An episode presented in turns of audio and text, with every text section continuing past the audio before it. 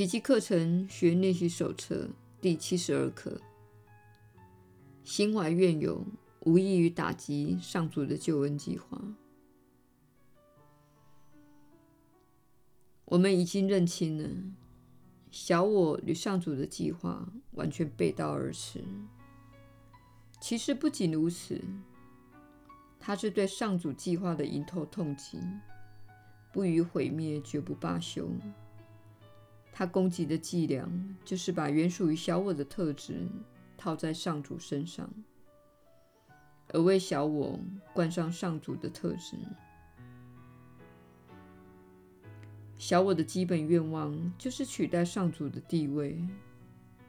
事实上，小我就是那个愿望的有形化身，就是那个愿望从外在为心灵罩上一层身体，把心灵隔开、孤立起来。除非透过那为了拘禁他而造出的身体，他无法与其他的心灵交流。这种交流上的限制，不可能是扩大交流的最佳管道。然而，小我却要你如此相信。身体强加于你的限制，其用意极其明显。然而，为什么心怀怨尤等于打击上主的救恩计划呢？这不是那么容易一眼看透其中的玄虚。让我们反省一下。那些常使你怀怨在心的事情，哪一个不涉及对方形体所做的某些行为？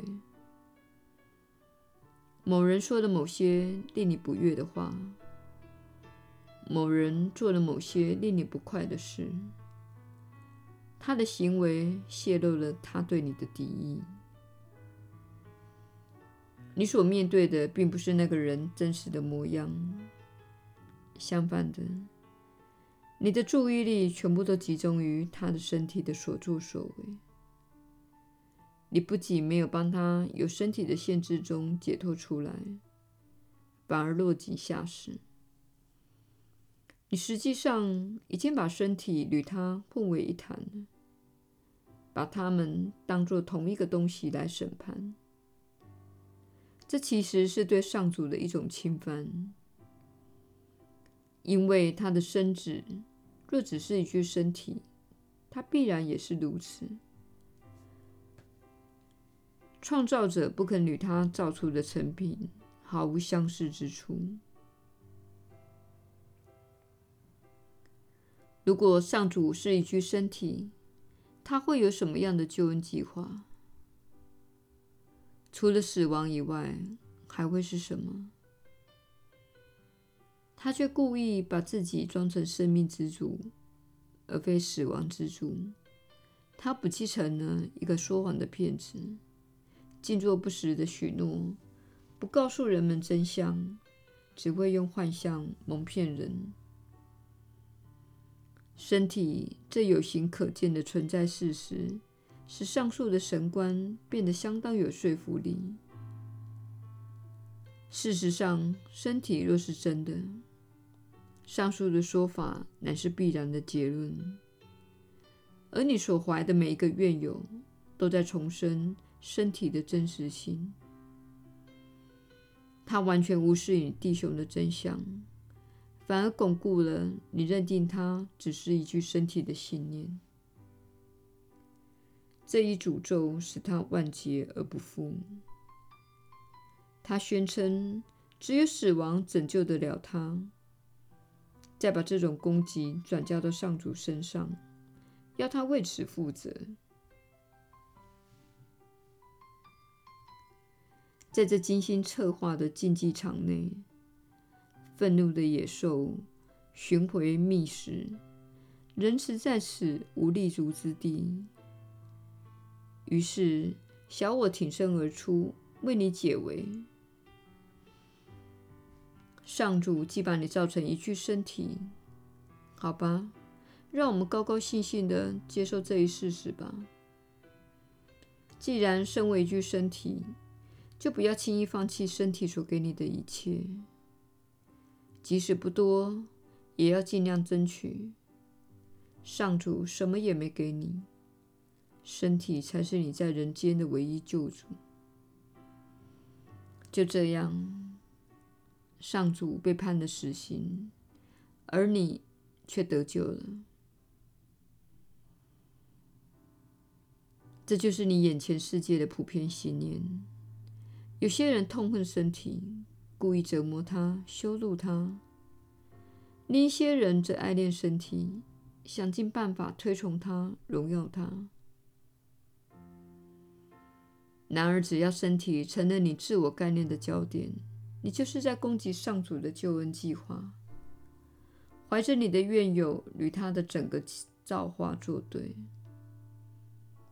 如此，你再也听不见真理之声，无法视他为道友，而视为上宾。你自己在人间选择了另一位救主，来取代神的地位。于是，身体成了你的朋友，上主却沦为你的敌人。今天，我们将试着终止你对救恩的无谓攻击。不但如此，我们还要欢迎救恩的来临。你那是非颠倒的知见，对你内心的平安具有极大的杀伤力。你一直认定自己存在于身体内，而真理却在你之外。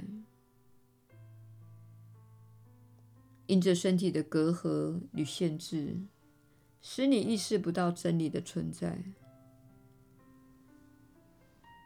现在，我们要换个角度，重新去看这一件事。真理之光就在我们内。是上主亲自将它放在那里的。外在的这一具身体，不该是我们注意的焦点。无形无相的存在，才是我们的本来境界。只要认出自己内在的真理之光，就等于认出了我们的真实面目。只要看清我们的自信与身体毫不相干，就等于接受了上主的救恩计划，而停止一切的攻击。不论你在哪个环节接受他的计划，那个计划就等于完成了。今天尝试练习的目标，就是意识到上主的救恩计划。已经在我们内完成了。我们必须以接受来取代攻击，才可能完成目标。我们一发动攻击，便无法了解上主对我们的计划。为此，我们好似在攻击一个自己一无所知的对象。现在，我们就要试着放下自己的批判，向上主求救，他为我们所定的计划。天父，救恩究竟是什么？我不知道，请告诉我，让我了解吧。然后，静静的等待他的答复。我们以前总是等不及聆听上主的救恩计划，就开始发动攻击。我们大声发泄自己的怨尤，以致听不见他的声音。我们一直在用怨尤来紧闭自己的眼睛，塞住自己的耳朵。现在，我们愿意去看、去听、去学习。天父，救恩究竟是什么？问吧，你会得到答复的。去找吧，你会找得到的。我们不再这样小我请教什么是救恩，以及该去哪里找。我们要真真理问道：你放心，他的答复必然真实不虚，因为你是向真神请益的。每当你感到自己的信心开始消退，成功的希望摇摇欲坠时，不妨重复一遍你的问题及请求。请记住，你是在向无限的造物主请益，而且他已经把你创造成像他自身一样了。天父。救恩究竟是什么？我不知道，请告诉我，让我了解吧。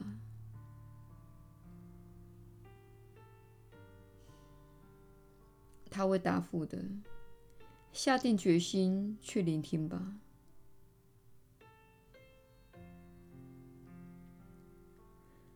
今天每小时只需做一两次短式的练习就够了。因为它们比一般短视练习稍长一点。练习开始时，应这样说：“心怀怨尤，无异于打击上主的救恩计划。我愿意接受它了。天父，救恩究竟是什么？”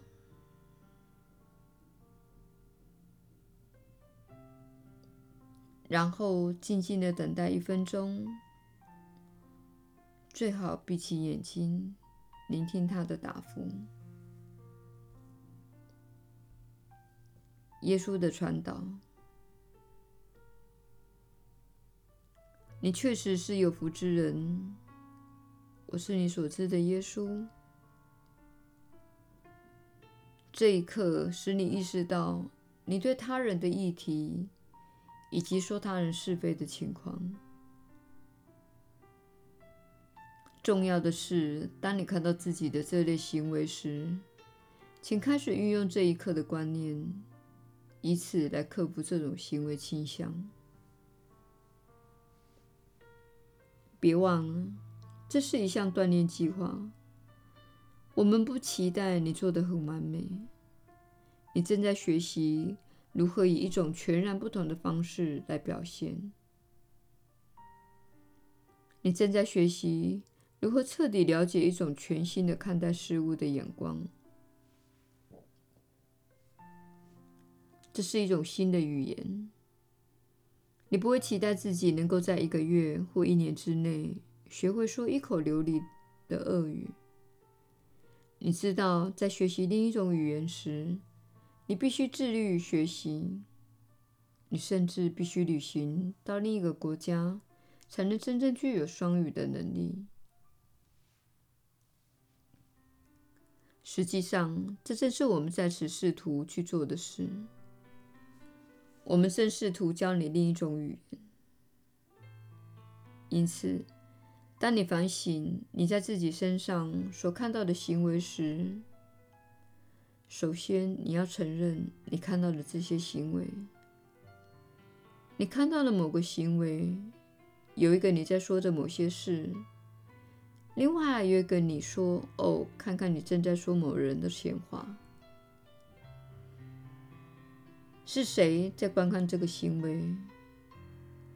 在观看的那个你，那是你与源头连接的部分。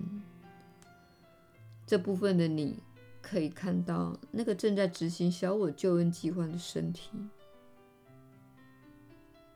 此时，我们不希望你认同那个正在说闲话的你，也就是小我。我们希望你退一步，而成为更大的那个你，也就是大我。这个大我是带着觉知的你。他说：“啊。”看看你正在做些什么。你有两个自己，多么有趣的事！你有两个自己，是哪一个负责掌管你的身体呢？这是我们试图让你看到的部分。你的意识当中有着尚未进化和已经进化的部分。尚未进化的这一部分，就是认同。身体的小我意识，它试图攻击、划分、征服和夺取。同时，你还有另一部分的自己观察着这个现象。这是你的意识当中较不随外起舞的爱的觉知。我们正试图开发你这一部分，使它成为你的主导能量。问题在于小我思想体系，那是一种完整的思想体系。换句话说，你一旦陷入了小我之中，你就不会观察小我。当你生了某人的气时，你便深陷于战场之中；但是当你成为自己行为的观察者时，你就超越了战场之上，并且能做出不同的决定。因此，请观察你心怀怨尤的地方，请观察。你议论他人的地方，请观察这些行为，并开始看出，你确实明白了，你有两个自己，其中一个在战场之中，他有时接管了一切；另外还有一个慈爱的你，这是你的意识中寻求觉醒的那一部分。在某些神话中，这两个部分的自己被比喻为成黑狼与白狼。这黑狼与白狼，哪一个是你喂养的？我们现在是喂养白狼。我们现在只喂养清醒的爱的觉知。因此，当你在采取负面的行为时，请观察自己的行为，并且明白，那不是真正的你。让那部分的你退去，并且看出这种行为正是导致你分裂的原因。它使你无法始终处在超越战场之上的境地。每当你陷入自己的怨尤时，你便陷入战争之中。你会因此而受苦，这不是因为你受到惩罚，而是因为你陷入了战场之中，你陷入了二元的教诲中，所以你相信有好人跟坏人存在，并认为我是无辜的，你才是坏人。正因为如此，宽恕是非常重要的练习。因为你一旦陷入了二元世界的战场，唯有练习宽恕，你才能够再次超越战场，而说：“我不再延续我所参与的这场战争了。”随着你的进化，随着你的学习，随着你的练习，随着你逐渐认同这些课程以及教诲。你会找到更多的平安，而且你会自愿的选择超越战场之上。你会看出，沉溺在怨尤之中是很不值得的。你不喜欢那种感觉，你不喜欢他所播下的种子，你也不喜欢收获他所结的苦果。